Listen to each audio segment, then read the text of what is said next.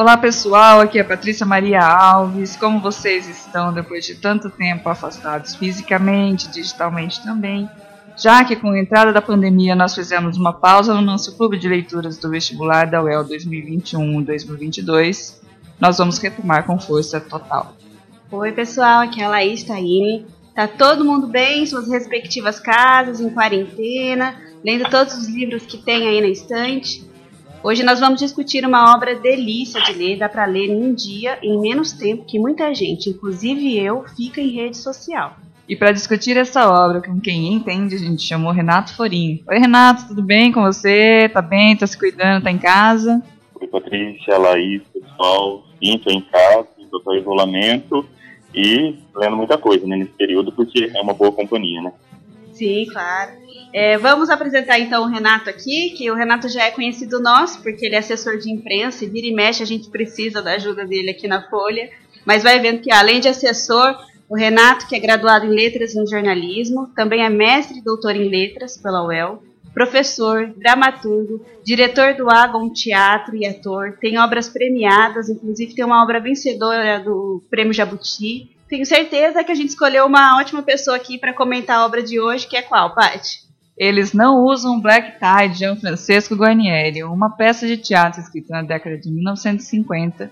Ela foi apresentada pela primeira vez no Teatro Arena em 1958 em São Paulo e tem como tema central a greve e a vida dos operários no Morro do Rio de Janeiro. Em 81, a peça foi transformada em filme e com essa informação, eu sei bem o que vocês estão pensando aí. eu sei, não. Nem vem, nem vem. Não fiquem só no filme, não. Leiam o livro, vale a pena. E dependendo, você quase consegue ler o livro no tempo do filme, não dá, Paty? Eu acho também. Eu li bem rapidinho e, e, gostei muito de ler antes de ver o filme, porque a imaginação ninguém, ninguém substitui, né? E antes de a gente começar a contar a história do livro em si, eu vou pedir para o Renato introduzir a obra aqui. Renato, é, fala um pouquinho para a gente qual o contexto social em que a obra foi escrita. Ah, pois é. Eu sou um pouco suspeito para falar sobre ele, não João Black Tie, porque eu sou, eu sou apaixonado por esse texto. E eu sou apaixonado pelas duas obras, tanto pela peça de teatro, né, pela dramaturgia, quanto pelo filme. Porque é, são obras que têm detalhes diferentes. Né? Então, até para o pessoal aí que vai fazer vestibular, é importante é, lembrar que o que vai ser cobrado é o texto dramatúrgico. Então é importante se centrar no texto dramatúrgico, porque o filme ele também tem alguns outros personagens, algumas situações que foram é, adaptadas, reescritas para o roteiro cinematográfico. O, roteiro que é um pouquinho diferente né, da, da dramaturgia. Mas as duas é, obras são, são muito potentes. Como vocês mesmo disseram, né, ela foi escrita ali na, na década de 50, em 55 especificamente, é, por incrível que pareça, a primeira dramaturgia do Gianfrancesco Guarnieri, é, por ser uma obra com temas muito complexos, né, e muito bem feita, muito bem elaborada, né, até assusta o fato de ser uma primeira dramaturgia de um autor jovem, né, ele tinha pouco mais de 20 anos quando ele escreveu. Começou super bem, né? Nossa, eu fiquei chocada com essa informação também. Eu, juro que eu me senti pessoal, eu sempre quis escrever um livro na vida, quem sabe eu um dia dele, mas eu comecei a me achar velha já. Porque eu obra maravilhosa. Que é isso? Não, bom, a gente nem, é melhor a gente nem ficar nos casos do, do, dos autores ali do romantismo, né, ou do, do de Nietzsche da vida, senão a gente enlouquece, né? É complicado, né? Vamos, vamos pensar de forma que, que, a gente vive em outro tempo, tá, para a gente não ficar tão deprimido. pois é, mas o, o Gianfrancesco, assim, e ele, ele é um talento múltiplo, né? Muita gente conhece, conhece esse ator da, da TV, né? Ele foi ator, ele foi diretor, é, dramaturgo e um talento muito jovem. O, o Décio de Almeida Prado fala, né, um crítico de teatro, ele diz que assim um dos, dos, talentos na época mais promissores, né, como de fato ele foi, né, ele teve uma vasta obra. Ele morreu em 2006, é, mas nesse tempo assim ele, ele deixou uma obra muito muito importante, né? E dentro dessa obra o que surpreende é o fato de, de ele não usar Black Tie ser é, um ponto alto já como primeira, como primeira dramaturgia escrita por ele. É, é uma dramaturgia escrita é, dentro de um contexto social e político muito importante, né? A década de 50 é bom a gente lembrar, o Brasil vivia uma euforia, um otimismo, né? Assim, por tudo, né? O futebol disputando, né? O Brasil foi campeão da Copa de, de 58, né? Quando estreia a peça, aliás.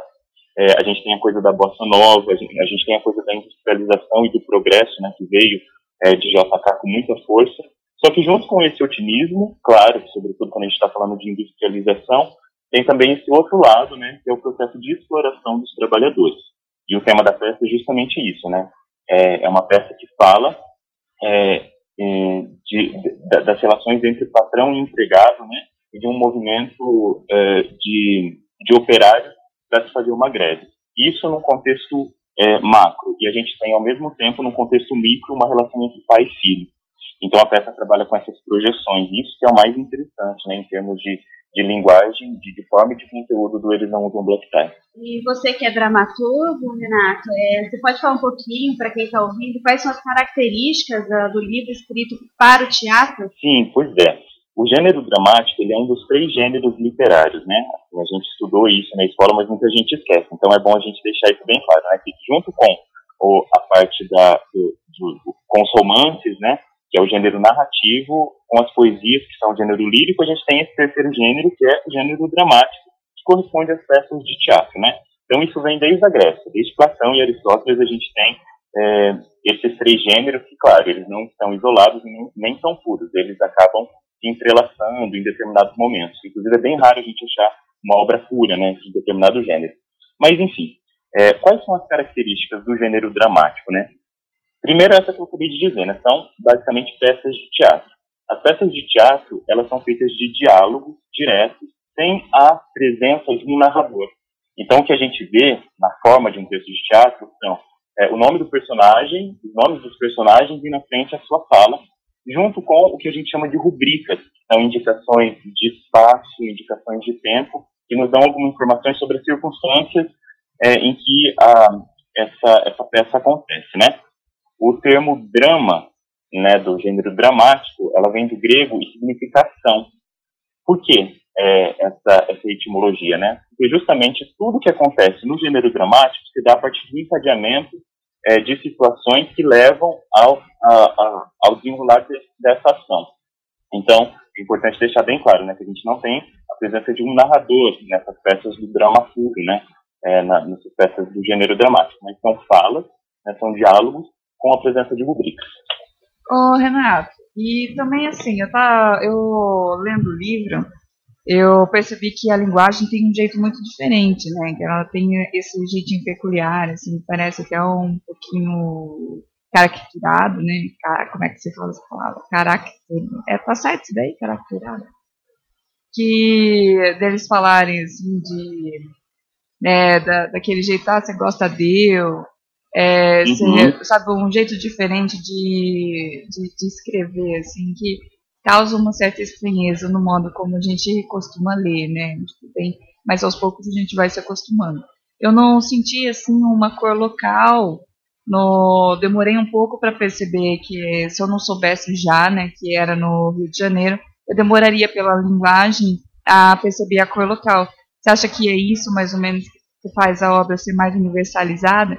Porque para mim ela poderia ser assim, na minha realidade, sou do interior de São Paulo, ela poderia ser um morro do interior de São Paulo tranquilamente, porque eu me reconheci em muitas das coisas que foram ditas lá, os capítulos de linguagem e tudo mais.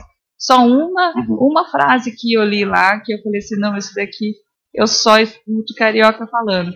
Que é a hora que o Tião fala pra Maria que ama ela além da vida. Isso daí eu só escuto carioca falando, mas é, Aí eu falei assim, não, agora encontrei a cor local. Mas você acha que é, essa linguagem transforma essa obra numa universalidade? O que, você pensa sobre a linguagem do livro? Pois é, é, tem essa característica de ser, de certa forma, uma obra moderna, né? Eu não vou dizer atemporal, porque a gente está tratando de questões que são propriamente modernas, que surgem a partir da Revolução Industrial, que é a relação entre é, patrões e empregados, né, entre operários é, e os donos dos meios de produção. Então, é, mas a gente pode dizer que é uma obra que tem uma atemporalidade no tempo moderna. Tanto que o filme foi feito na década de 80, né? É, e o filme ele não é muito bem localizado, assim, parece São Paulo, inclusive. Então a gente pode, é, isso que você está tá dizendo faz todo sentido, porque a gente tem é, essa atemporalidade em um espaço que não é muito bem localizado. É, em termos de rubrica, né, de indicações cênicas, o Gian Francesco não diz em nenhum momento que a obra se passa no Rio de Janeiro, num determinado tempo. Mas a gente consegue encontrar pistas na peça que nos levam a um entendimento de que ele está falando de um morro carioca na década de 50. É, uma dessas pistas é quando ele cita a Lapa, né, o bairro da Lapa, que é, é tipicamente né, carioca, ou algumas pistas de linguagem, como essa que você diz, né, algumas expressões que ele usa. É, então, é, a obra, a gente tem né, o, o, essa característica dos clássicos, né, é, é uma obra que ela nunca terminou de dizer o que ela precisa o que ela tem para dizer, né. Até por isso que a gente consegue ler essa obra hoje em dia e ela vai conversar diretamente com os nossos dramas, com as nossas questões, com as nossas questões coletivas e também individuais, né. É, e com relação à linguagem da peça, isso é um divisor de água ali na dramaturgia nacional, tanto que ela é uma das peças assim é considerada pela crítica como uma renovadora da dramaturgia é, no, no país, justamente por adotar, pela questão temática, né, por tratar dessa questão é, das, da, das classes operárias, o que não era muito comum na dramaturgia daquela época, já acontecia na poesia, já acontecia no romance desde a virada do século, né, desde o pré-modernismo, mas de certa forma a dramaturgia ainda estava atrasada em abordar esses temas. A dramaturgia brasileira, eu digo, né? Já tinha esses temas na dramaturgia americana, por exemplo, norte-americana, no caso, né? É, mas não na dramaturgia brasileira. E com relação à linguagem, isso é importantíssimo e é um elemento que, assim, sobretudo o pessoal que vai prestar vestibular precisa ficar muito atento, que é a linguagem, essa linguagem que ela é escrita, que são os rastros de oralidade que são colocados nessa escrita. Então, é, a Patrícia até citou essa frase, né? Tu gosta de eu? É. que é uma frase que se repete muito, né? E assim, claro que isso não, não é uma, essa não é uma frase da norma culta, né? No entanto, é, ela reflete uma oralidade, sobretudo a oralidade é, dessas populações é, do, dos morros cariocas, enfim, das periferias. Então, é, a gente tem o tempo inteiro essa linguagem, e a gente chama isso, dentro da, da, da linguística, né, de variação linguística. Então, a gente não pode dizer que essa linguagem está errada, porque a gente não pode falar em certo e errado nessa situação. Ela está, é, não está em conformidade com a norma culta da língua portuguesa. No entanto, a gente precisa considerar essas variações. E a gente tem várias, né, variações de região, né, do, do país, variações relacionadas à idade das pessoas que falam. E nesse caso, a gente tem esse registro aí dessas classes operárias, dessas classes e dessa população periférica, né? É, a maneira como eles falam que está refletida na linguagem escrita é, do Eles Não Usam Black Tie. E é o que dá o charme também, né? Uma forma, eu gostei de uma forma popular, eu, eu escuto meu pai falando. Uhum. Fala, deixa Não, com certeza. Inclusive, com certeza. em pai, em questão de personagens, a dona Romana é basicamente a minha mãe. A dona Romana é maravilhosa. E eu até queria, então, para a gente começar a introduzir a história, é apresentar os personagens né, do livro. Tem a Dona Romana e o Otávio. Você quer falar, Renato, os personagens principais?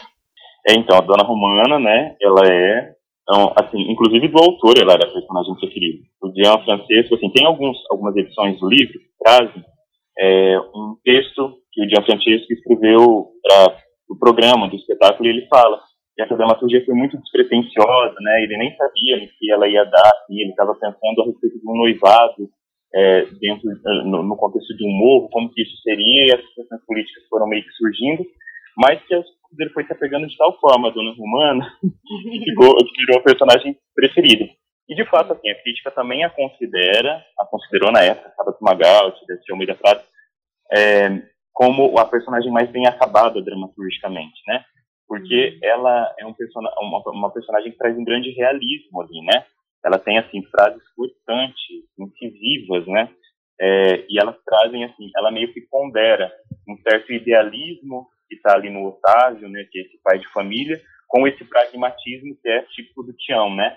Então ela traz um pouco dessa, dessa realidade e se parece, obviamente, com as nossas mães, com a série de mulheres que a gente conhece, né? As mulheres fortes, é, o Sábado Magaldi diz uma coisa muito legal da, da, dona Romana, que ele falava que ela lembrava as mães do Brecht, do Bertolt Brecht, né? Essas mães, mulheres fortes, com uma coragem, era. Aquelas que você acha que tem uns bração de padaria, assim, né? Porque sabe fazer um pão que é uma maravilha.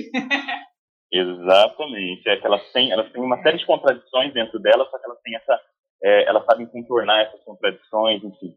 É, são personagens apaixonantes. Mas vamos lá, vamos falar quem são esses personagens, né? É, como a gente tem comentado aqui, a peça trabalha com ambivalências, né, o tempo inteiro. A gente precisa ter isso bem claro, né, do idealismo, do pragmatismo, os oprimidos é, e os opressores, os empregados, patrões, o pai e o filho. É, então essas oposições são muito fortes na peça. É, e a gente tem a, a dupla de personagens é, de oposição principais ali, protagonistas, são o Tião, né, que é uh, o filho dessa família, e o Otávio, que é o pai. O Tião ele, ele foi criado fora do contexto é, do Morro, né, fora dessa comunidade, por, por, por, padrinhos. Ele era uma espécie de pajem, né, que é uma criança, às vezes, que um casal adota, assim, uma, uma, um casal endinheirado adota para fazer companhia aos filhos. É, e daí, em alguns momentos, isso aparece na peça, né, que ele não tinha o mesmo tratamento, ele não teve a educação dos filhos desse padrinho. No entanto, ele estava lá, nesse contexto urbano da cidade, né, separado do morro, e ele acabou é, se acostumando um pouco a esse contexto. E o Otávio, ele é um militante, né? Ele é operário dessa é, dessa fábrica e ele é um militante, né? Ele acredita muito nesses ideais da, da coletividade, né?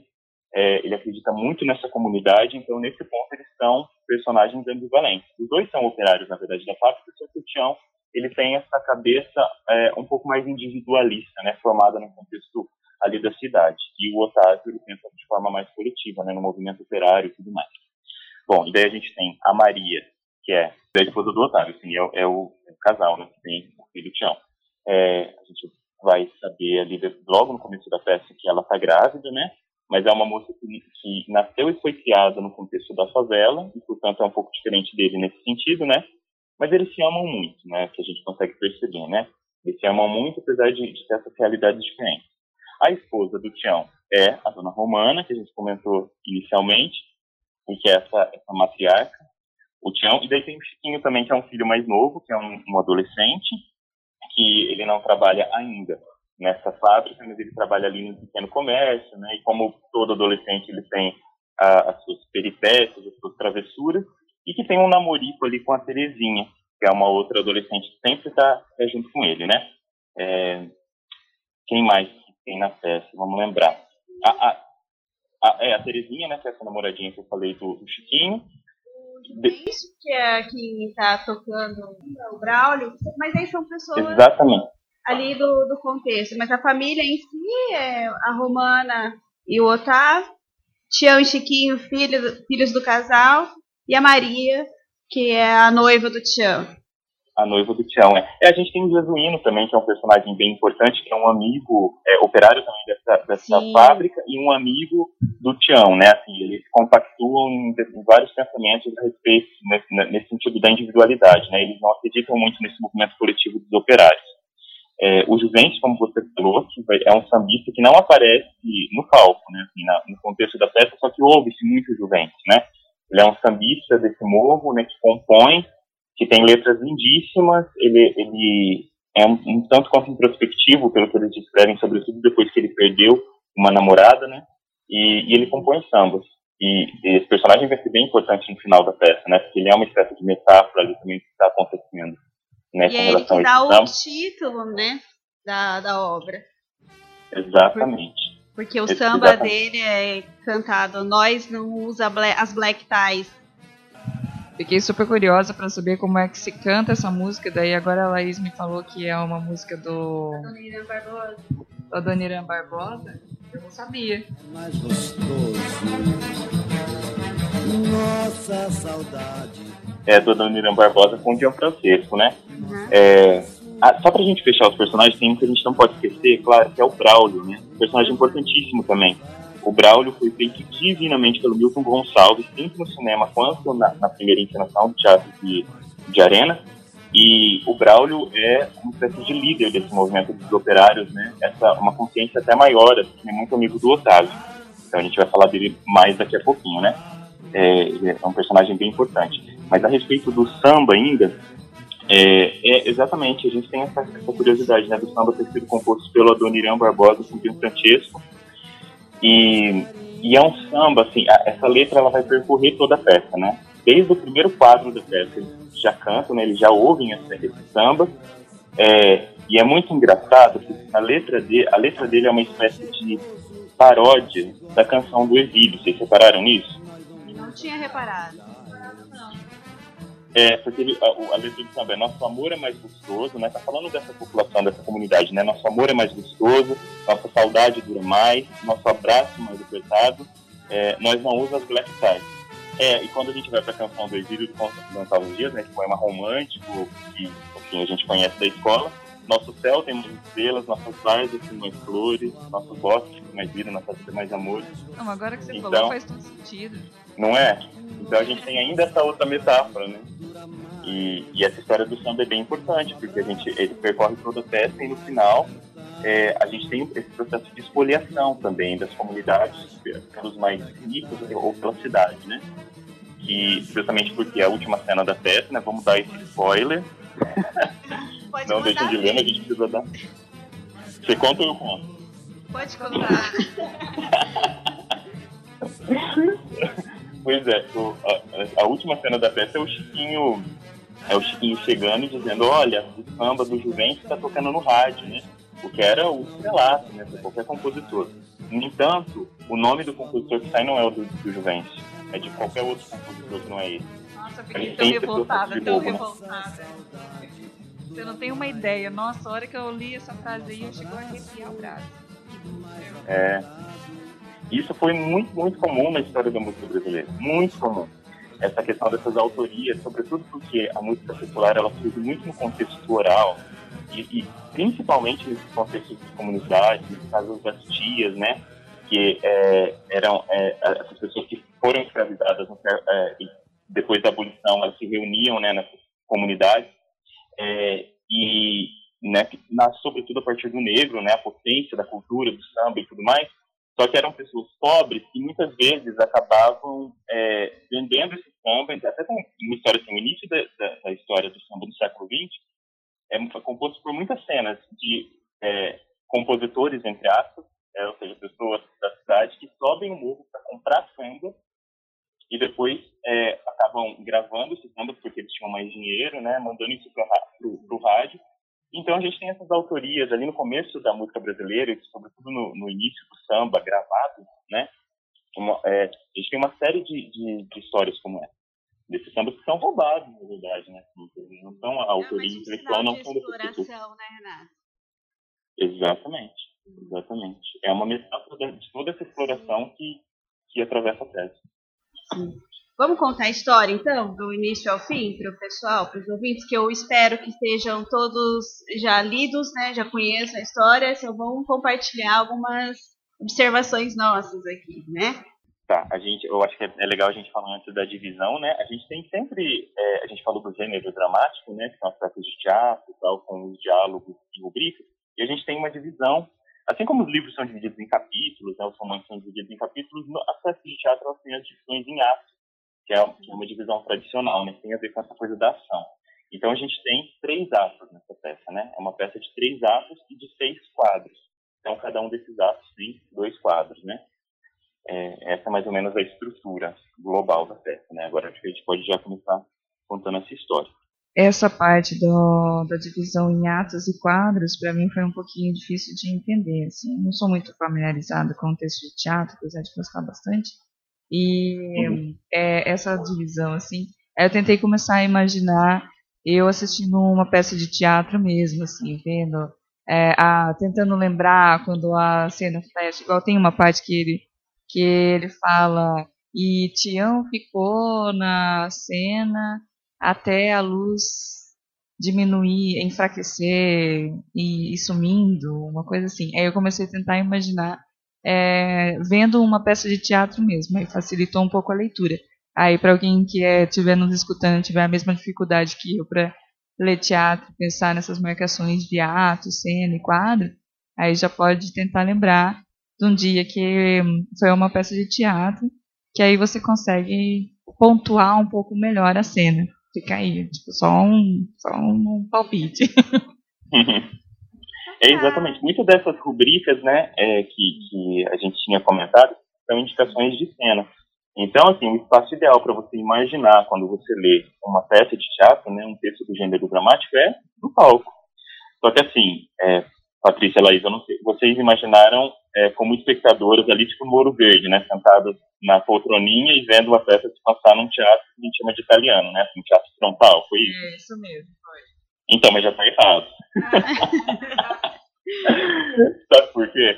É, o Teatro de Arena, não sei se vocês já tiveram oportunidade de, de ir em São Paulo, né, no Teatro de Arena de lá, teatro tradicional, enquanto espaço, enquanto grupo, né, ele é um teatro que se dá é, em 360 graus. Então, assim, é, em torno da cena, a gente tem essa quebra de quarta parede, né, que a gente chama. O teatro não é frontal. Você tem espectadores de um lado, de outro. O, teatro de arena, na verdade, ele tem uma parte que, é, que, que dá para os camarins, então não seria 360 graus inteiro, mas assim, tem público em volta de toda a cena. Então a peça foi idealizada, a primeira montagem pelo menos, foi idealizada dessa forma, nessa forma de arena, né, de teatro circular, de circular. Olha, já, já pensei errado, já vou ter que ler de novo agora. Você acabou com a imaginação da Patrícia. ah, mas tudo isso era uma brincadeira. Essa peça já foi montada várias outras vezes e ela pode ser feita sem nenhum problema num teatro frontal, nesse teatro italiano que a gente está é que a gente chama de italiano, né, que é tipo ouro verde. Mas essa primeira montagem tem essa curiosidade de ter sido circular. Então vamos lá, Renato, contar a história, porque falando em cena, ela se passa basicamente no barraco da família, né? Exatamente. A primeira rubrica né, fala sobre que, que, a, que a peça se passa ali, o primeiro quadro, no barraco da Romana. É engraçado isso, né? Que não é o barraco do Otávio, é, é da Romana. Uhum. Porque a gente tem essa força da mulher nessa peça, né? É, tem, tem essas mulheres muito progressistas já nessa década de 50 presentes nessa peça, né? Então, o barraco é da Romana.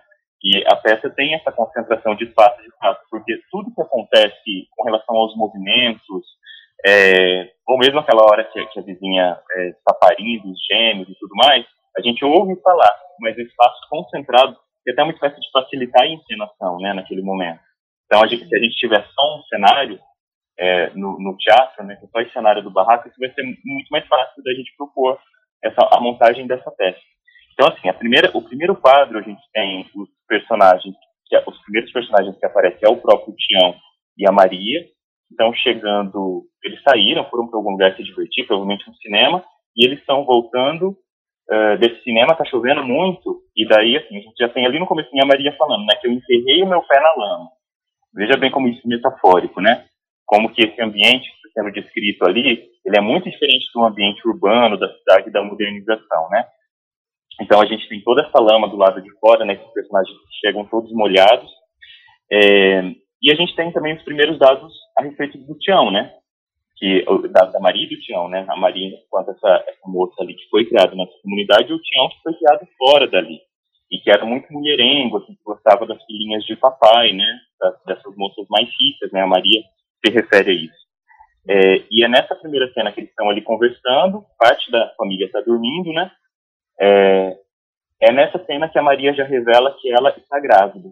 Né? Eles são só namorados, eles não são ainda noivos nem casados, e ela revela que ela está tá grávida. É, e, e, daí a gente tem ali já o Tião, que é um cara muito responsável, dizendo, ó, então a gente, daqui 10 dias a gente vai noivar, pra gente fazer um casamento bem rápido, porque eu quero te tirar daqui. Então a gente já tem esse dado de que o objetivo do Tião sempre foi sair da comunidade, fazer uma família fora dali. Ou, é, como eles dizem mais pro final da festa, ter uma casa de cômodos, né? Que é diferente de um barraco. Então esse era o sonho que, que esse cara alimentava, né?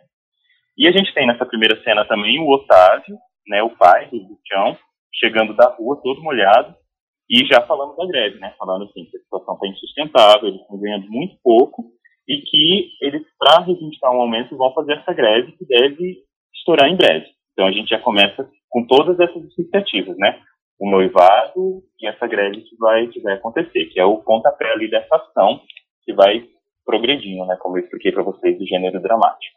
Nesse momento, a Romana acorda, é, o, Chico, o Chiquinho também acorda, e já mostra essa diferença de pensamento entre Maria e Tião também, porque você comentou que o Tião já tinha a cabeça para fora de querer sair do morro, da comunidade, mas uhum. a Maria já também apresenta que ela não tem muito interesse de sair dali, né?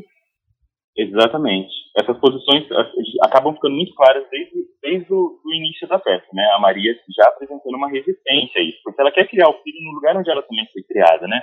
Sim. É, esses personagens, como a Maria, o Otávio, eles acreditam muito é, nessa, nessa, na questão da vida comunitária mesmo e da, da união coletiva, né? De certa Isso. forma, a vida individualista da cidade corromperia um pouco esses valores todos comunitários, né? da amizade, é, do bem-estar. da- Então, assim, eles não valorizam a questão do dinheiro ou dos, dos bens materiais propriamente. Apesar de toda a pobreza, ali tem valores humanos, laços humanos muito for- fortes e fortalecidos, né? Então é isso que eles valorizam. O Tião já está com o olho um pouquinho ali no dinheiro, né? Sim. Então a gente tem essa diferença. E o Tião, com esse pensamento, é, a história do pai dele com a greve já preocupa ele um pouco, porque ele tem outros interesses, né?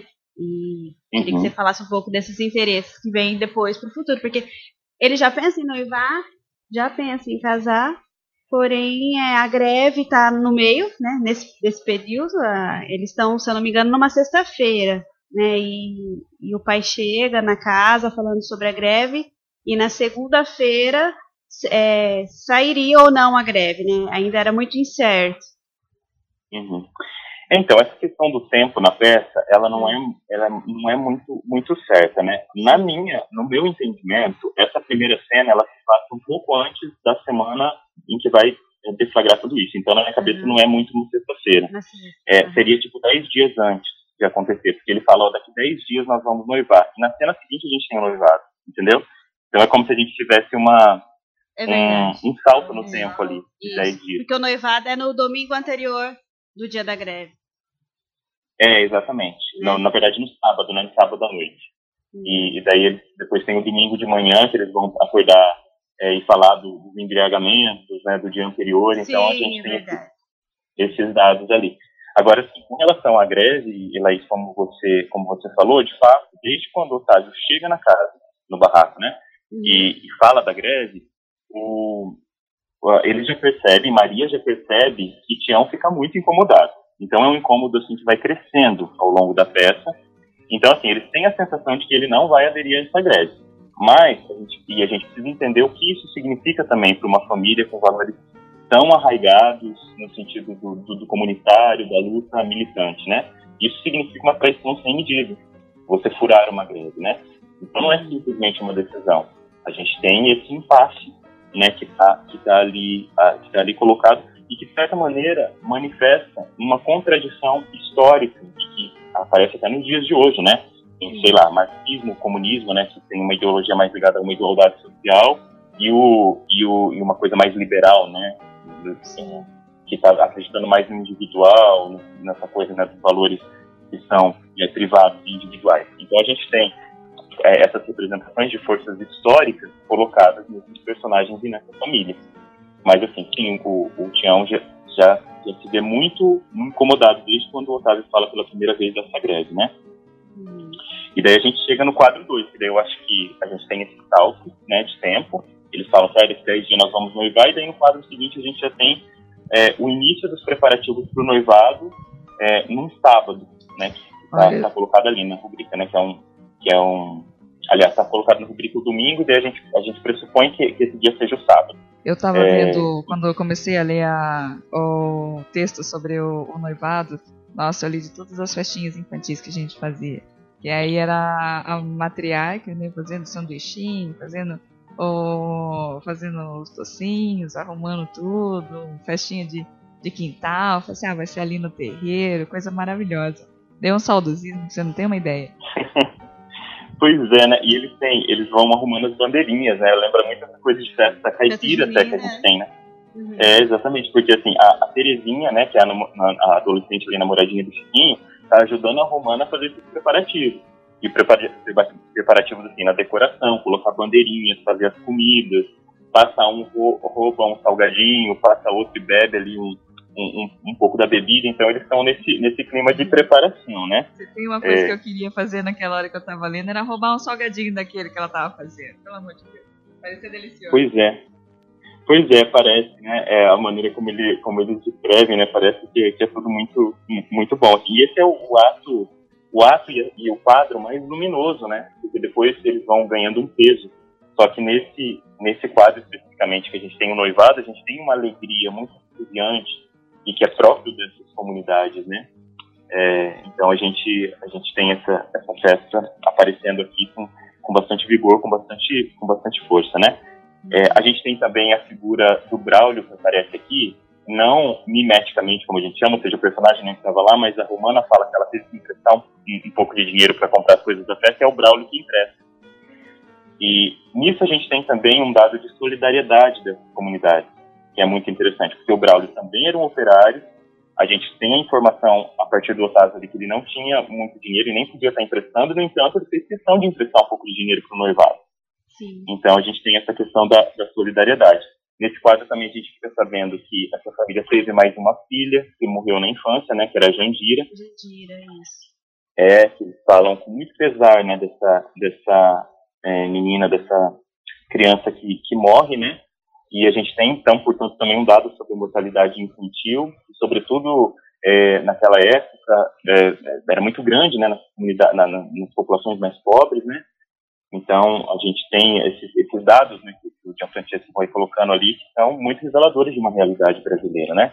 Uhum. E eles falam também sobre as greves anteriores, porque essa não é a primeira greve, mas teve outras greves, e aí a gente começa a entender uma corrupção endêmica do país refletida ali. Porque o Otávio vai falar de uma greve do, do ano passado, vocês lembram da sua parte que ele, ele fala que eles conseguiram uma parte das reivindicações, e eles só não conseguiram tudo por causa dos pelegos. Quem são esses pelegos? São justamente os traidores do movimento, que depois, justamente por terem traído o movimento, acabaram ganhando estações ali, cargos de, é, de fiscais ou de, ou, ou de gerência né, dentro da, da, empresa. Seja, a atenção deles é em cima de um esquema de corrupção à causa coletiva, né? Então, a gente tem esses dados ali. E está tendo, paralelamente a esse noivado, uma assembleia é, né? Então, assim, o Otávio não participa porque ele está no noivado do filho, mas o Braulio já vai chegar trazendo notícias do que foi decidido. Será que vai ter a greve, não vai ter a greve, o que eles decidiram, né? E, e finalmente a gente tem esse noivado, né? Então, o, o Tião, ele pede a mão da, da Maria para o João, que é o irmão, até porque a gente tem uma história de familiar dela ali bem complicada também, a mãe está muito doente, não pode ir até a festa, né? Está acamada. E quem vai até a festa para conceder a mão da, da, da, da, Maria é o João, né? Que aparece ali na, na peça em vários momentos também. E paralelamente outra coisa acontecendo, né? Assim, tem essas, essas é, isso que a gente chama na, na, teoria literária são cenas diegéticas, né, que acontecem fora do ambiente mimético da cena, mas que estão acontecendo e elas chegam de certa maneira ali na, na cena. Eu não que é, por sei exemplo, se a dos gêmeos. que é a dos gêmeos, né? Eu ia falar para você se olha a tosse aqui. Eu ia perguntar para você se aquela cena do, do Tião vindo com o cartão de um cineasta, o que, que é aquilo? O que, que é aquilo? O que, que é aquilo?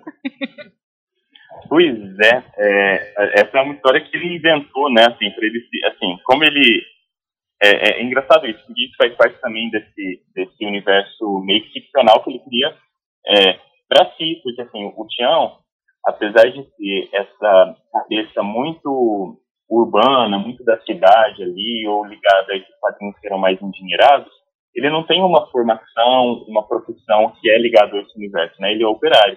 Então ele, ele acha que esse cartão e apresenta esse cartão, né? E acha não, ele, ele diz que deram esse cartão para ele é, numa, numa cena ali que ele estava passando na cidade, chamaram ele para fazer uma pontinha de cinema. Não, né? mas a, a cena que ele fala que vai fazer também é sensacional. Ah, tava passando por perto de um carro, eu falei, olha que beleza. Lábia pura, né? Lábia total. Tanto que a romana, que ele fala assim, não, eu eu tô fazendo, né? Tipo, depois a gente sabe, eu fiz isso para agradar meus pais ali, para eles sentirem que ele tem um filho, um, um filho, né, que tem importância. Mas a romana nem acredita nessa história, né? Uhum. Ela, ela é tão pragmática ali que ela fala, ah, é essa conversa que ele tá inventando? Romana é esperta. É, pois é. Não, e ela, daí nessa coisa do nascimento dos gêmeos, né, tem uma vizinha que está sendo gêmeo. E daí, assim, todo mundo vai em volta da casa da, da mulher lá e a romana, depois ela vai falar, né, que ela tem esse pensamento de, de, de japonês, que faz festa quando a pessoa morre e fica triste quando a pessoa nasce. É uma realidade tão, tão, tão né, dura para todos eles, mas ela tem essa. Eu imagino a, a, risada, a risada da plateia, né? Assim, que são, é, é tão inusitado, né? A E gente ela tá fala que faz uma simpatia também pra, pra mãe que tá dando a luz, né? É, a gente tem essa coisa da, da religiosidade é, meio que misturada ali né, na, na peça, né? Que aparece em alguns momentos, né? Então eles falam é, a coisa da religião cristã, né? E ao mesmo tempo também essa coisa tudo desse universo mágico, da magia, mais ligada às religiões africanas também, né? A respeito do terreiro. Essas, essas religiões, de certa maneira, elas são entrelaçadas dentro dessa comunidade, como é muito comum que aconteça, né? Uhum. É, no processo sincrético de religiões. E a romana, assim, ela faz uma, ensina e faz uma simpatia, né, para que os gêmeos vinguem, né? Então, esse, esse universo mágico religioso também está tá presente, né, nesse texto. É tanta coisinha, né? O Francesco ah, é. foi genial, né? E é uma peça curta e traz uma, um retrato de Brasil, né? Sim. Muito louco. O próximo quadro já é. É, daí a gente, a gente já, já fuma agora para o segundo ato, né? Isso. Que tem mais dois quadros, né? Como, como a gente disse antes, cada ato tem dois quadros. Então, no segundo ato, é, a gente tem o domingo posterior à festa de noivado. Então, assim, a ressaca, basicamente, né? De toda a bebedeira do dia anterior, né? Então, assim, beberam mais do que era preciso, mais do que a medida, né? E daí a gente tem também aquela coisa dos arrependimentos, né? A gente sabe bem como é. Ressaca moral. Ressaca moral, exatamente, física e moral. e, e, a romana, né, muito centrada, começa a, ajudar ali, fala assim, olha, vocês beberam demais, não sei o quê. E especificamente pro Tião, ela fala, ó, você bebeu demais, você disse algumas, entre aspas, verdades que doeram muito, principalmente pro seu pai. Porque, assim, depois, nesse momento que, que o Tião bebe, ele fala pro Otávio que o culpado dessa vida desgraçada que ele leva é o pai que ele devia ter ficado na cidade mesmo com os padrinhos, porque lá com os padrinhos ele teria mais chance de ter, um, ter mais dinheiro, ter uma carreira de sucesso e tudo mais, e agora ele tem que voltar para essa favela, né, para esse morro. Então ele é muito desgostoso com isso, e nesse momento que ele bebeu, ele disse isso ao pai, né? Então tem esse tem essa, essa dor também ali, né, da Romana ouvindo aquilo, mas a Romana, assim, é uma dor também que ela fala, olha, não sei por que você tá falando isso também, porque assim, eles nem estudo te deram, os padrinhos. Então você Sim. fica vivendo nessa vida ilusória, né, para variar. Então, e, mas e ela também cita de novo a, a Jandira, né? E Exatamente. aí o Chão fala que o pai também esteve na cadeia, né? E ele fala, com o papai na cadeia, a senhora sozinha, duvido muito que cuidaria de mim. É, a gente tem pela primeira vez esse dado, né, de que o, o Otávio foi preso outras vezes, né? Mas é uma prisão que não tem esse peso do esse peso do, do, do algo feito por feito errado. Se você for para prisão pelo por um crime que você cometeu, muito pelo contrário. Eles entendem que as vezes em que o Otávio, que o Otávio foi preso foi justamente por defender uma causa coletiva. Ele era um militante, né? Então, é, todas as vezes que ele foi preso foi por essa situação. Então, assim, a gente tem esse dado também que ele foi preso outras vezes. Falam também da, da filha pequena, né? Tem essas lembranças. Sim. E a gente tem de novo a Maria ali também, temendo essa, de forma mais clara agora, temendo que o Tião fure a greve, né? Ela diz que não está sentindo uma energia muito boa vindo da parte dele ali, que ele está incomodado com a fala da greve, que ela está com medo que ele fure a greve, né? Uhum. E, e, daí a gente tem isso bem claro na conversa do Jesuíno, né, que é esse amigo do Tião, com o próprio Tião, em que eles começam a conversar sobre oportunidades, chances fora da empresa, e que eles vão dar um jeito de justamente fazer o que todos eles ali da família temem, né? Que é uhum. furar essa greve. Inclusive, então, o Jesuíno tem uma proposta que o Tião não concorda, né?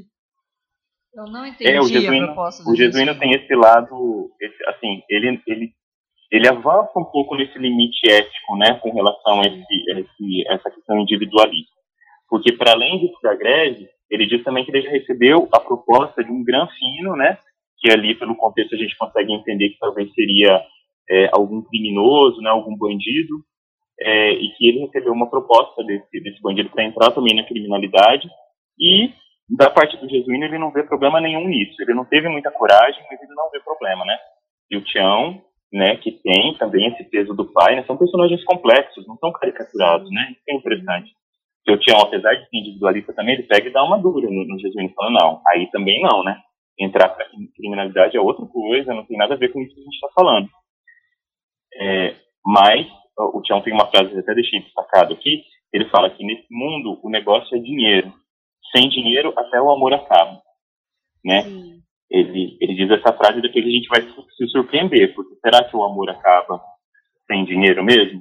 Então a gente tem esse o final da peça nos surpreende nesse sentido, né? Mas, então, de tanto o Jesuíno quanto o Tião pensam no dinheiro, pensam de forma individualista, estão pensando em furar a greve, só que o Jesuíno ele avança um pouquinho mais quando ele fala essa questão do grancinho ali da, da, da, criminalidade que o Tião não concorda. Uhum. Ah, e a gente tem no final desse quadro também uma coisa muito importante, que é a prisão dos operários que estão articulando a greve, né? De Sim. três desses operários, vocês lembram disso? Sim. Que o, o, o Otávio chega, é, é, o Otávio Braulio, eles, eles vão falar sobre essa reunião que teve, né, de articulação da greve, e dizem que, como forma de intimidação desse movimento que está para estourar no dia seguinte, que três operários já foram presos. Sim. Então a gente já tem essa força do Estado coibindo né, o, o, o, movimento sindical ali, o movimento militante da greve, né? Então, assim, a gente já aprende antes da greve começar para que eles não façam a greve. Né, o que é característico também do Brasil, né? A coisa da, da, da força do Estado, né? Tentando controlar essas relações, né? Querendo controlar e calar as reivindicações é, legítimas, né? Que são, inclusive, constitucionais que para Otávio é como jogar gasolina no fogo, né? Porque para ele, ele não pensa em desistir em nenhum momento. Ele sempre está fortalecendo o movimento, né? Exatamente. Ele, é, eles, eles não se sentem intimidados com essa prisão, né? Muito pelo contrário, né? Como se o movimento se fortalecesse e de fato eles decidem pela greve que vai estourar no dia seguinte. Sim. E, e daí, assim, a gente tem uma continuidade desse domingo à noite, né? Ali no, no quadro 2, dessa, desse mesmo ato, do segundo ato, que é um quadro, uma, o quadro mais curto da peça, que é só uma cena do, do Tião junto com a Maria indo fazer um passeio no parque, é, e falando sobre todas essas questões tal, mas é, é, é uma, uma, um quadro que é centrado nesses dois personagens, né? Eles discutindo sobre o futuro, é, a Maria sempre resistente a sair da comunidade, o Tião querendo uma vida para além da comunidade, da cidade, né? E, e a Maria sentindo cada vez mais essa indisposição do Tião para a greve. Sim. Aí começa o terceiro ato. Exatamente. Terceiro ato ali, que é um ato decisivo, e o Gianfrancesco diz nesse texto, né, que é para da apresentação da peça, que quando ele terminou de escrever esse ato, ele chorou muito, né, porque, porque de fato a gente tem aqui uma, um, um ápice nessas tensões todas, né, entre individual e coletivo, é, entre relações de pai e filho, as relações também ali de oprimidos e opressores, né, a gente tem um ápice aqui nessa cena final. É, a gente tem esse dia amanhecendo, né, nesse, nesse, terceiro ato, no primeiro quadro do terceiro ato, e o dia vai amanhecendo, a primeira ali que acorda é a romana, como sempre, a gente tem isso muito claro também, a coisa da, da, da exploração, né, da, do, do, trabalho feminino ali, a mulher é sempre meio que faz tudo, né, faz trabalho doméstico, trabalha de lavadeira, fora de casa e tudo mais, isso aparece em vários momentos da peça. Uhum. É, e daí, assim, a Romana acorda e o Kion é o primeiro ali do, do, dos homens a acordar justamente porque ele quer sair antes de casa para furar essa greve. Mas claro que ele não diz isso, né? É, uhum. Teoricamente ele está se arrumando para ir lá para o movimento. Então o Tião sai antes, o Otávio sai um pouco depois do Tião, né? E, e, é muito engraçado em termos formais que o Gianfrancesco utiliza é, uma repetição de diálogos entre a Romana e esses homens, né? Então, primeiro, a Romana pergunta para o Tião, né, isso é muito interessante, pergunta para o Tião, Tião, você está levando no seu bolso o endereço, o endereço aqui do barraco? Porque se acontecer qualquer problema, né, com, com, com polícia e tudo mais, toma, ela fala, toma cuidado com a polícia, mas se acontecer qualquer coisa, eles sabem onde vir procurar ajuda. E depois ela repete isso também para o Otávio, né? É, essa preocupação né, do, do, endereço. Isso depois vai ser repetido no final da peça, né? Daí a gente deixa para a galera ler, que é muito bonito, né? Quando ela diz isso pela terceira vez também. Uhum. É, mas enfim, esses homens saem de casa, daí a gente tem mais uma uma manifestação ali mística, né? Porque a, a, a romana ela tira meio escondidinho ali um baralho e ela tira as cartas, né, como uma cartomante. Ela abre as cartas para ela mesma, para entender um pouco aquela situação. A gente vê que ela tem um pouco de vergonha dessa coisa das cartas, então ela meio que esconde, mas ela abre as cartas. É, e ela já vê ali nas cartas que o, vai dar o, errado, né? alguma coisa vai dar errado, né? O desfecho não vai ser muito bacana daquele dia. E a gente vê que isso, de fato, é, faz sentido. A Maria chega no barraco também da Romana é, para contar para a Romana, ela não aguenta é, segurar esse segredo, né, nesse momento de tensão, e ela conta para a Romana que ela está grávida, né, e, e a gente precisa entender também que essa gravidez, na, ali na comunidade, ela não tem um grande peso, apesar da Maria ficar um pouco envergonhada ali, porque é uma moça que tem esses valores e tudo mais, a, a Romana, ela não, nem liga muito, assim, no sentido de que, nossa, meu Deus, tá grávida. Não, ela fala, ok, vamos, mais um pra família, vamos lá, né. Uhum. Então, ela fica até é. feliz. Eu falo assim, nossa, Otávio vai ficar que é uma maravilha. Exatamente, já quer contar pro marido, né? E a Maria fala, pelo amor de Deus, não faz isso, eu tô morrendo de vergonha. Deixa eu casar antes. E ela, não, não, vamos contar. E daí a gente tem uma, uma, um elemento bem simbólico aqui também, que elas começam a discutir o nome dessa criança, né? Que elas não sabem se vai ser menino ou menina, mas a Maria disse que ela queria um menino. E que o nome seria Durval, Daí a Romana é falou. o primeiro namorado da Romana. Exatamente, o nome do meu primeiro namorado. não vai muito Melhor certo. trocar. Exatamente, vamos trocar pelo atual, né? É. E daí elas decidem colocar o nome de Otávio, né? Isso. E, e, é muito simbólico, né, gente? Vocês imaginam? A Maria dá o nome justamente desse antagonista, do, um antagonista simbólico, né? Claro, é pai e filho, mas é um antagonista simbólico na festa, né? Do Tião, dá o nome pro filho de Otávio. Ou seja, todos esses valores que estão nesse homem, os valores de valorização da comunidade, da militância política, ideológica e tudo mais, estão nesse nome que ela vai colocar no filho, né? Então, isso, isso é um dado bem, bem massacrado ali no dia Francesco, que eu acho que é bem legal. E assim, daí a gente começa a, a esses homens começam a voltar para o Banaco, né? Depois da, do movimento de ali. Então, primeiro chega o Tião, como se nada tivesse acontecido, né? Ele não conta para as mulheres ali muito bem. O que aconteceu, falou, ah, não, teve a greve, 18 foram contra, mas a maioria foi a favor, portanto a greve aconteceu, até que chega o Braulio, né, esse personagem tão importante, o Braulio, que é o amigo ali do, do Otávio, operário, um líder desse movimento, ele fala, olha o que você fez, você furou a greve. E é nesse momento que cai a grande ficha, né, na, nas mulheres todas, que elas descobrem que, de fato, o Tião cometeu esse ato é, imperdoável nesse contexto, né, que é furar a greve. Então começa todo um conflito ali, né, é, sobretudo de Braulio com Tião, né, um diálogo assim é, rascante, impressionante, que eles começam a, a, a, jogar com esses valores, né, um valor de individualismo, né, porque você fez isso, e ao mesmo tempo o Tião fala, não, eu tinha meus, meus motivos, e de fato ele tinha os seus motivos, né, essa coisa da constituição da família é, não é só um argumento pequeno colocado na peça a peça ela é muito ponderada nesse sentido, né? Apesar Isso, dela é ter uma equilibrada, né? Exatamente. É, até é. o ponto, ele, ele sempre justifica que o, o Tião, por ser, vai ser pai, e ele também sempre comenta que gostaria que a Maria parasse de trabalhar.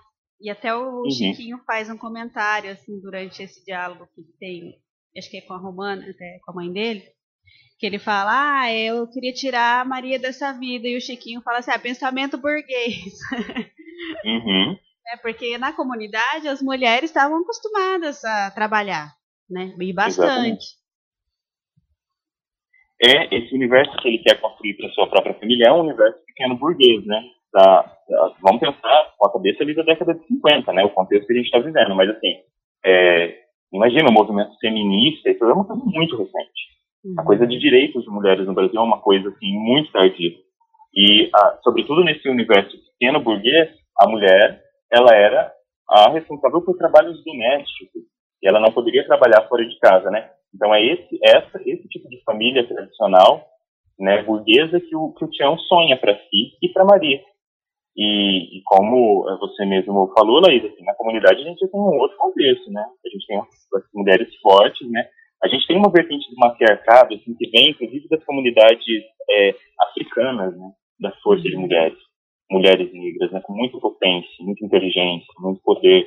Então, é isso, sobretudo ali naquelas, na, nessas comunidades, isso é muito forte.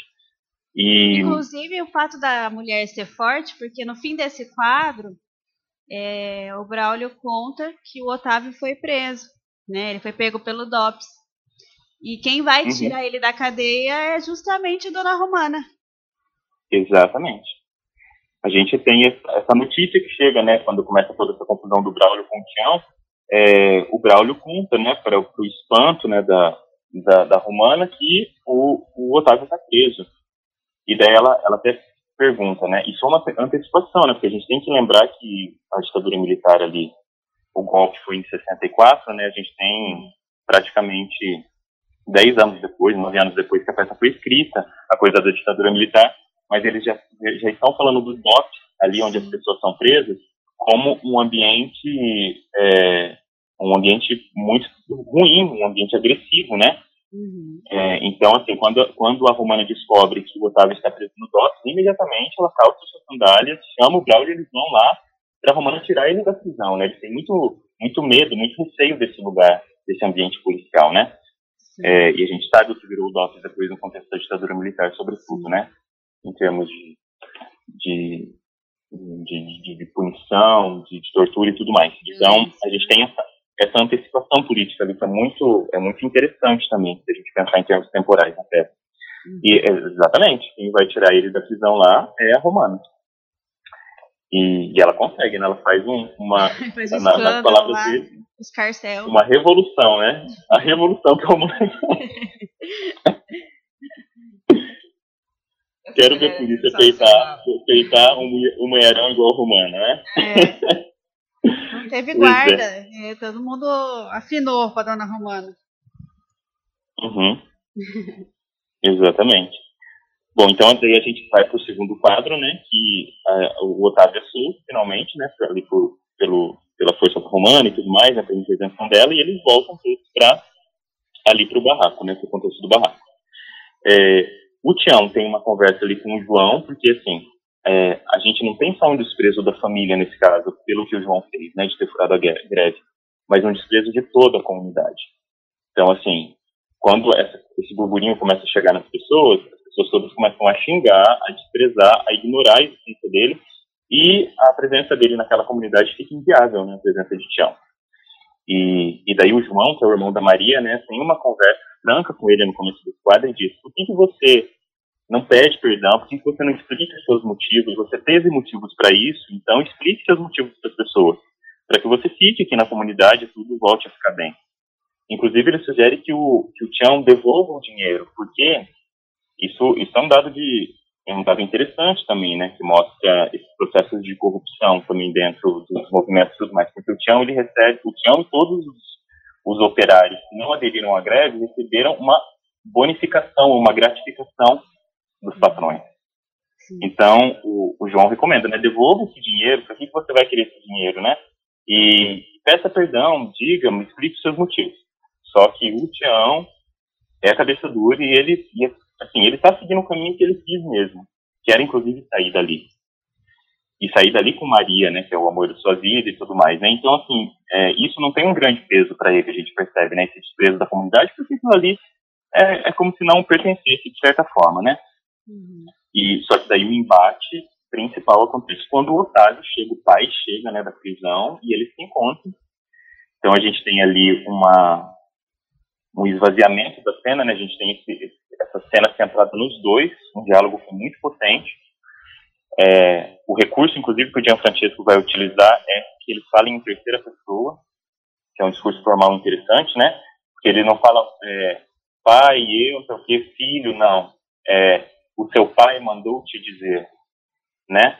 É, eles se distanciam desses personagens. Vamos lembrar que essa peça é uma peça realista, a gente ainda não está nessa vertente do teatro de arena, depois vai tomar um teatro um pouco mais ético, que tem a presença do narrador e tudo mais, mas, no entanto, isso já é um recurso formal que aponta em distanciamento, entendeu? A gente tem esses corpos presentes que vai falar, o seu pai mandou te dizer o seguinte, porque eu não quero mais ser o seu pai, entendeu? Uhum. Então, isso, isso é muito legal. Então, eles têm esse embate e o Otávio acaba expulsando ele, né, do, do barraco ali da comunidade. É um diálogo forte, né, Renato? Porque eu chorei com esse diálogo. É, você tem Eu também chorei, eu tenho que confessar. Sei que é um pouco fácil fazer chorar, mas eu chorei. É, essas coisas são muito, muito pesadas, é muito fortes, assim. A gente tem esses diálogos de pai e filho, assim, na literatura elas acontecem e quase sempre são coisas inesquecíveis. Uhum. Eu lembro muito do, do, diálogo do pai e filho na Lavoura Arcaica, do Ana Sá, que para mim é das coisas mais lindas que tem na literatura brasileira. E esse diálogo também, ele está ali no, no, no, lugar muito especial da literatura, porque é, não é simplesmente um diálogo de pai com filho, é, é, é, um diálogo que mostra o peso do pai na formação desse filho, né? Porque o pai quer acreditar que ele errou em algum momento. Isso. Em, em formar um filho, em educar um filho que, de certa maneira, trai o movimento. É, o filho tentando, de todas as formas, dizer para o pai que é, esse, essa, essa luta coletiva ela não vale a pena, que na verdade é, a gente precisa viver melhor e, e, em outras circunstâncias, que ele meio que foi se acostumou a viver nesse ambiente coletivo. Então, aquilo que a gente estava comentando antes, né? O Gianfrancesco ele é mestre em equilibrar essas coisas. E, em última instância, a gente tem essa, essa é uma metáfora dessa, dessa coisa mais da ideologia da igualdade social por um lado e ideologia da individualidade, que inclusive, que inclusive é, é, a nossa discussão mais presente hoje em dia, né? Assim, em termos mundiais, né? Da ideologia, do jogo de forças na política e tudo mais, né? É uma coisa que não se esgota lá no, na Guerra Fria, no século XX, mas que, que não atravessa ainda nesse momento, né? No momento de pandemia que a gente está questionando, meu Deus, para que, que eu preciso ter tanto dinheiro também? Será que, assim, sabe?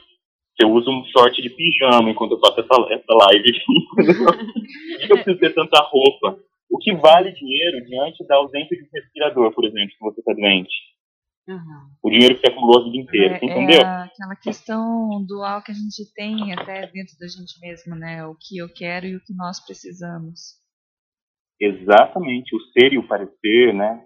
Que é uma, uma coisa muito presente aí nas obras artísticas de maneira geral.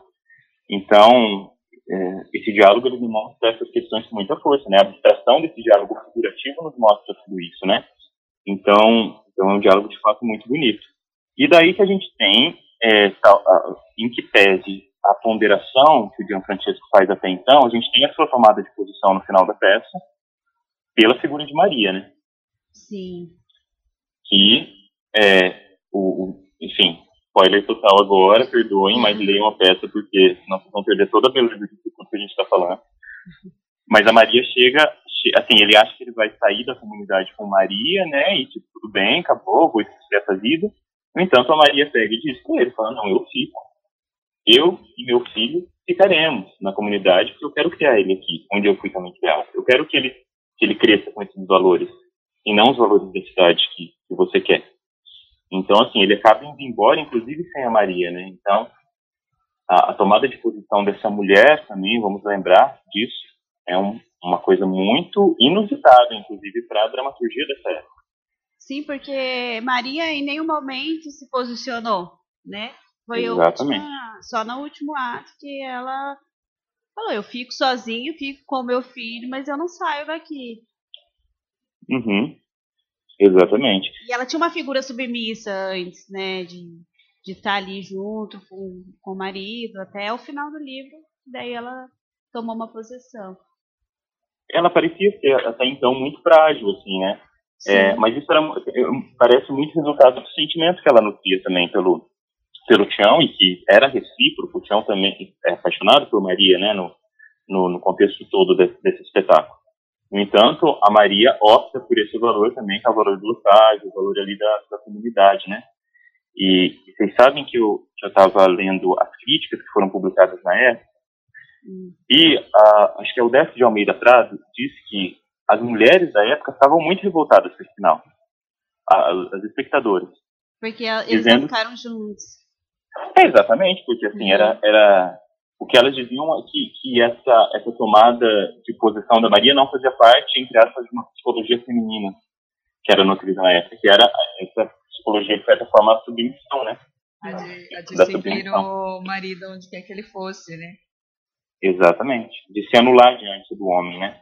Então, é, esse dado também, né, da resposta do público é muito interessante, da gente pensar, inclusive, tanto que essa peça é vanguardista nesse sentido, né? Uhum. de trazer. Então, assim, a gente tem protagonistas homens, no entanto, quem que adquire esse protagonismo de decisões, né, a gente está falando dessas duas mulheres, né, tanto a Maria quanto a Romana.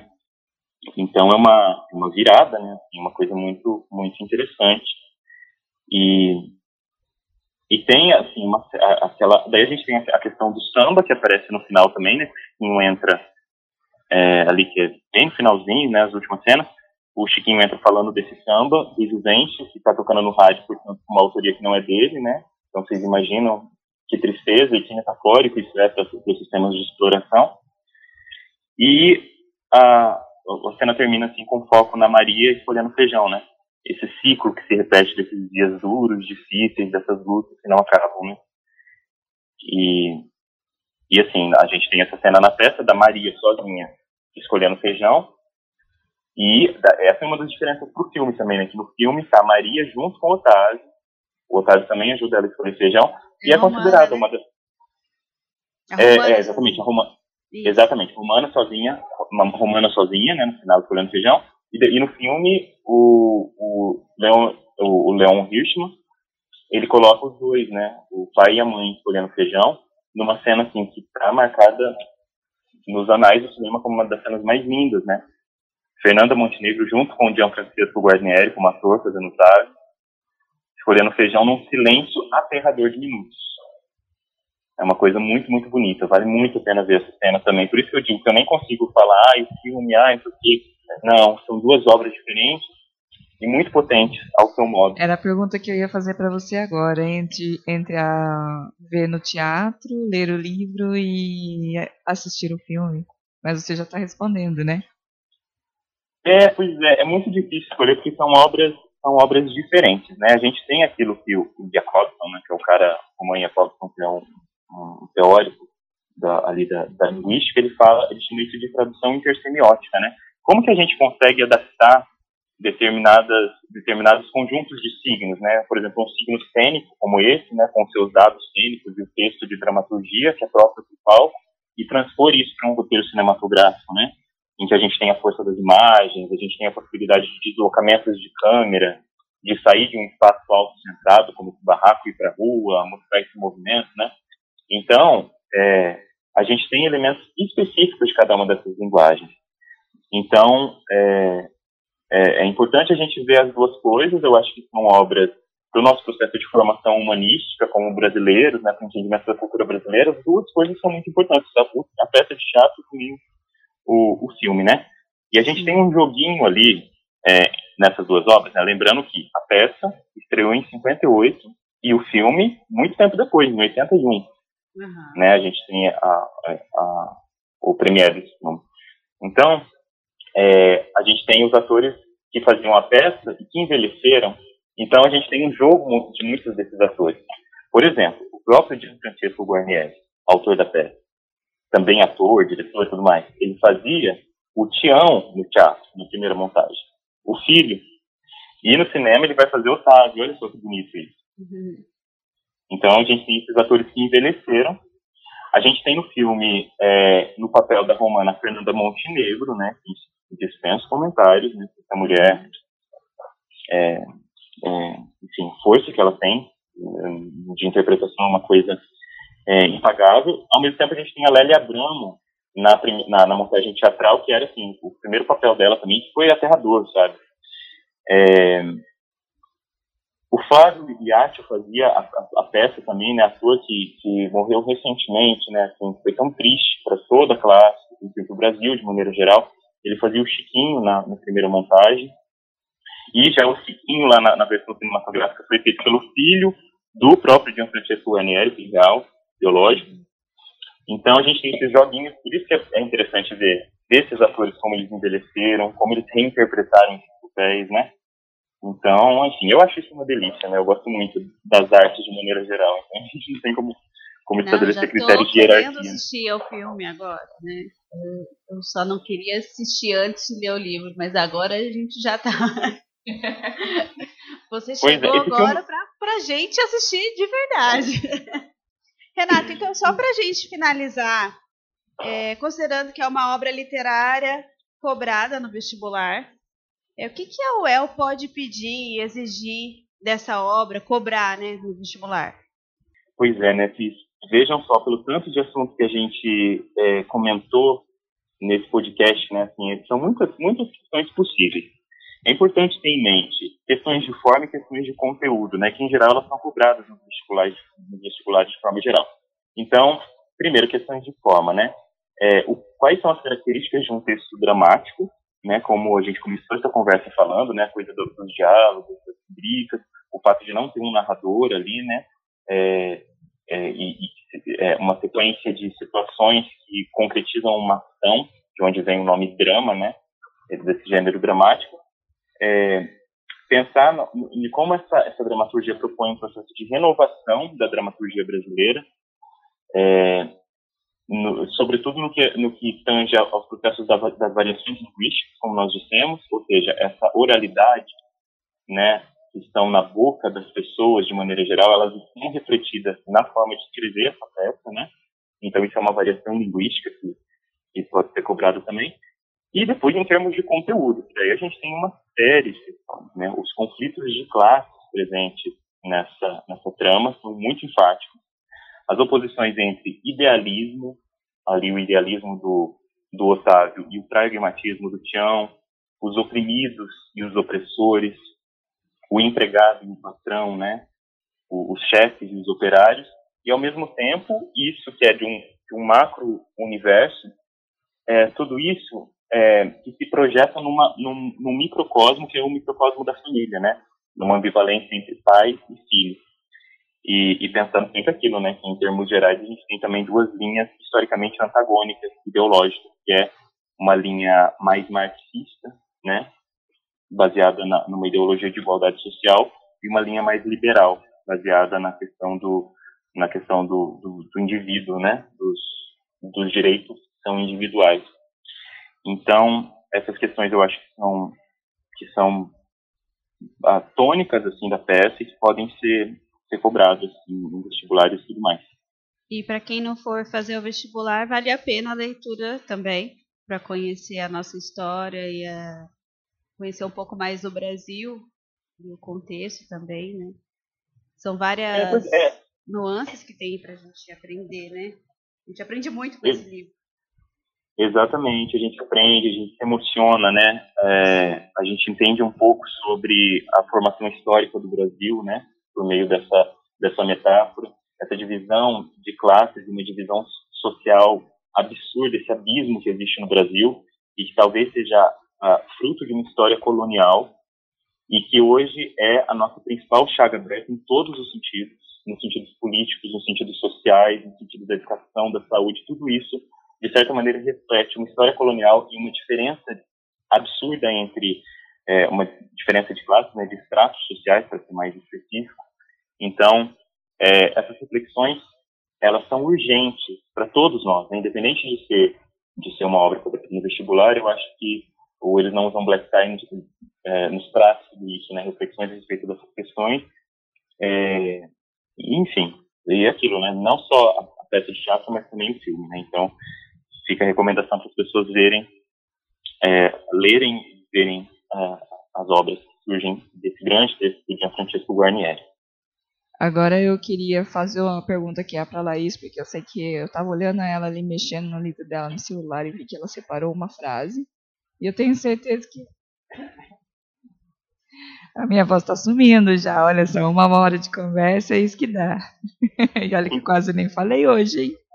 Mas eu tô vendo que ela tava separando uma frase ali, eu tenho certeza que é uma frase que é a predileta dela. Qual que é ela?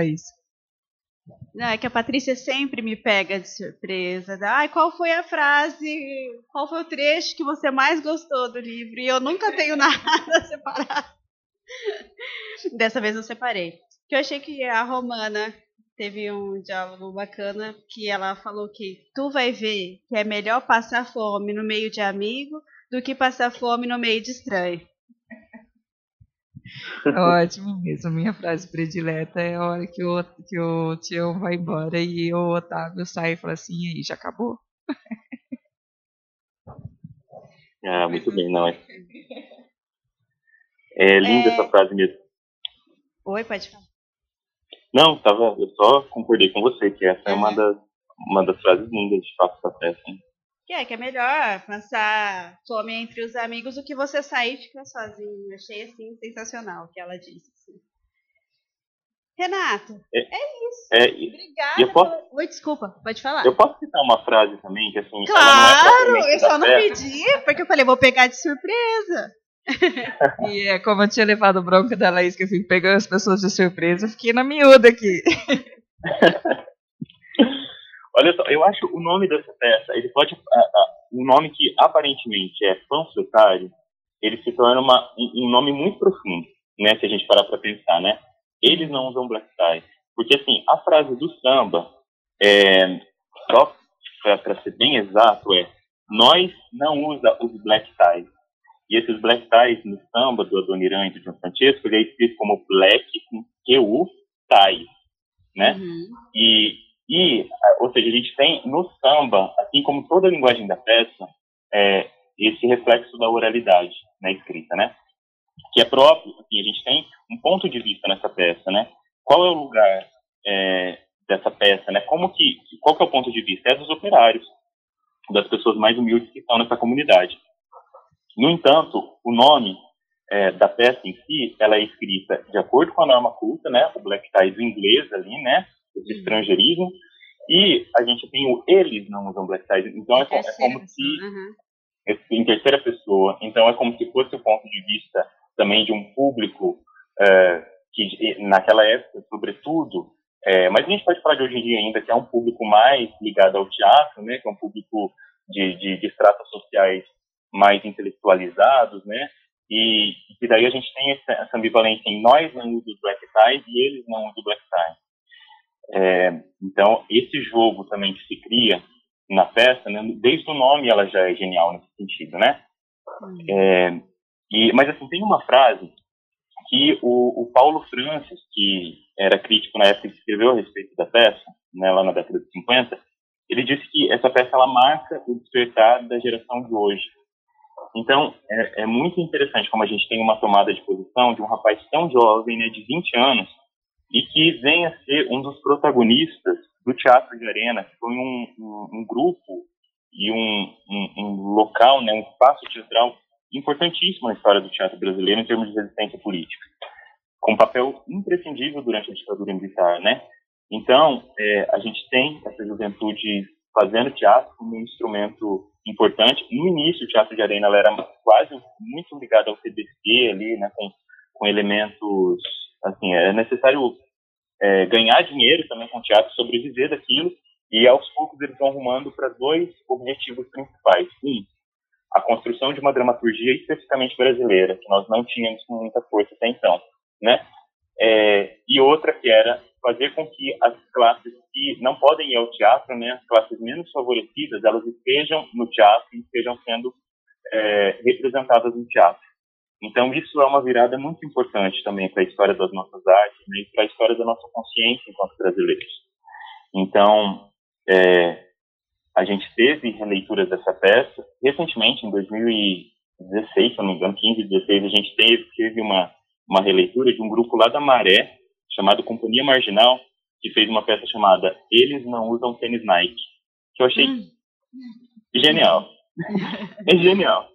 Eles não usam tênis Nike, que também era ambientado na favela e trazia é, também um conflito de uma filha com o pai, né, é, ligado a questões do tráfico ali, né, essa realidade é, é, atual né, do, dos morros, ele um, um homem que, quando é, a questão do tráfico estava ligada a, uma, a uma, um ordenamento, inclusive moral ali da comunidade, né, na década de 80, e depois a visão da filha. Então, assim, um embate muito, muito interessante, uma peça excepcional também, falando de como essa força da grana que ergue e destrói coisas delas, desrespeitando, ela continua sendo é, um definidor das nossas relações sociais no Brasil.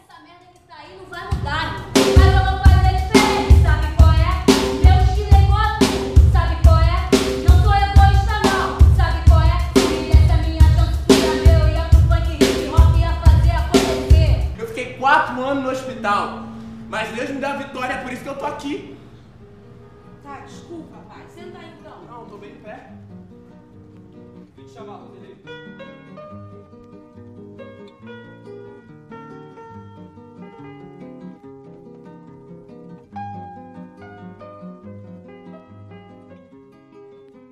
bacana, Renato. Obrigada pela generosidade de dar tanto conteúdo aqui pra gente.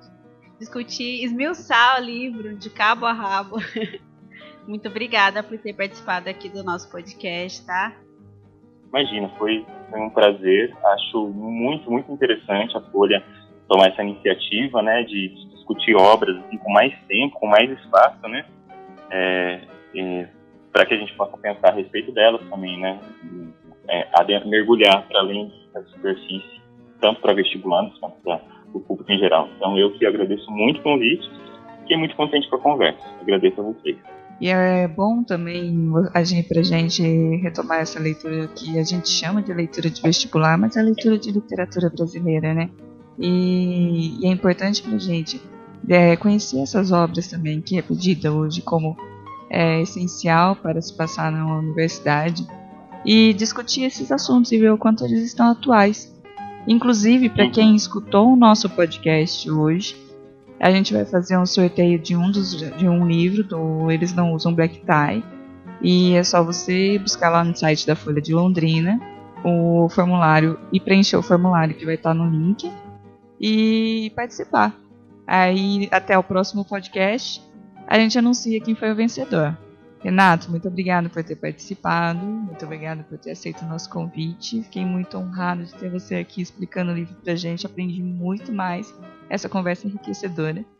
E para todo mundo também que participa, que tem, tem o nosso grupo no Telegram, que a gente pode fazer perguntas lá, a gente responde, ou se a gente não souber, a gente manda pro Renato responder. à disposição. E é isso aí, pessoal. Um beijo e até o próximo livro. Beleza, Valeu, tchau, gente. Beijo. Obrigada. Até.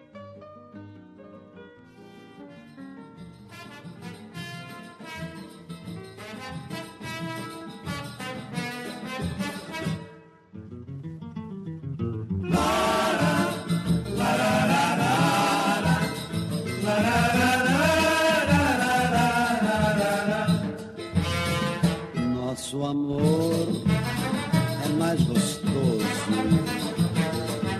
Nossa saudade dura mais. Nosso abraço mais apertado. Nós não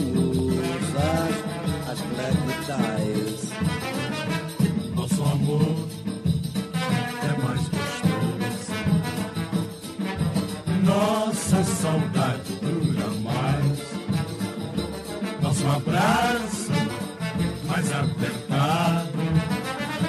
Nós não usamos black ties. Minhas juras são mais juras. Meus carinhos mais carinhoso. Tuas mãos são mãos mais puras. Teu jeito é mais jeitoso, nós se gosta muito mais, nós não usa black ties.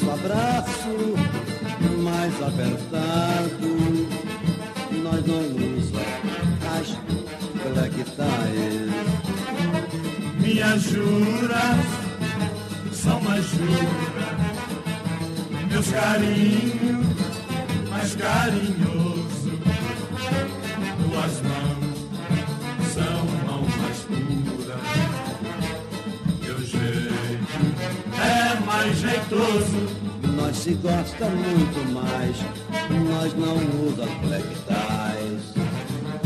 Nosso amor é mais gostoso. Nossa saudade dura mais.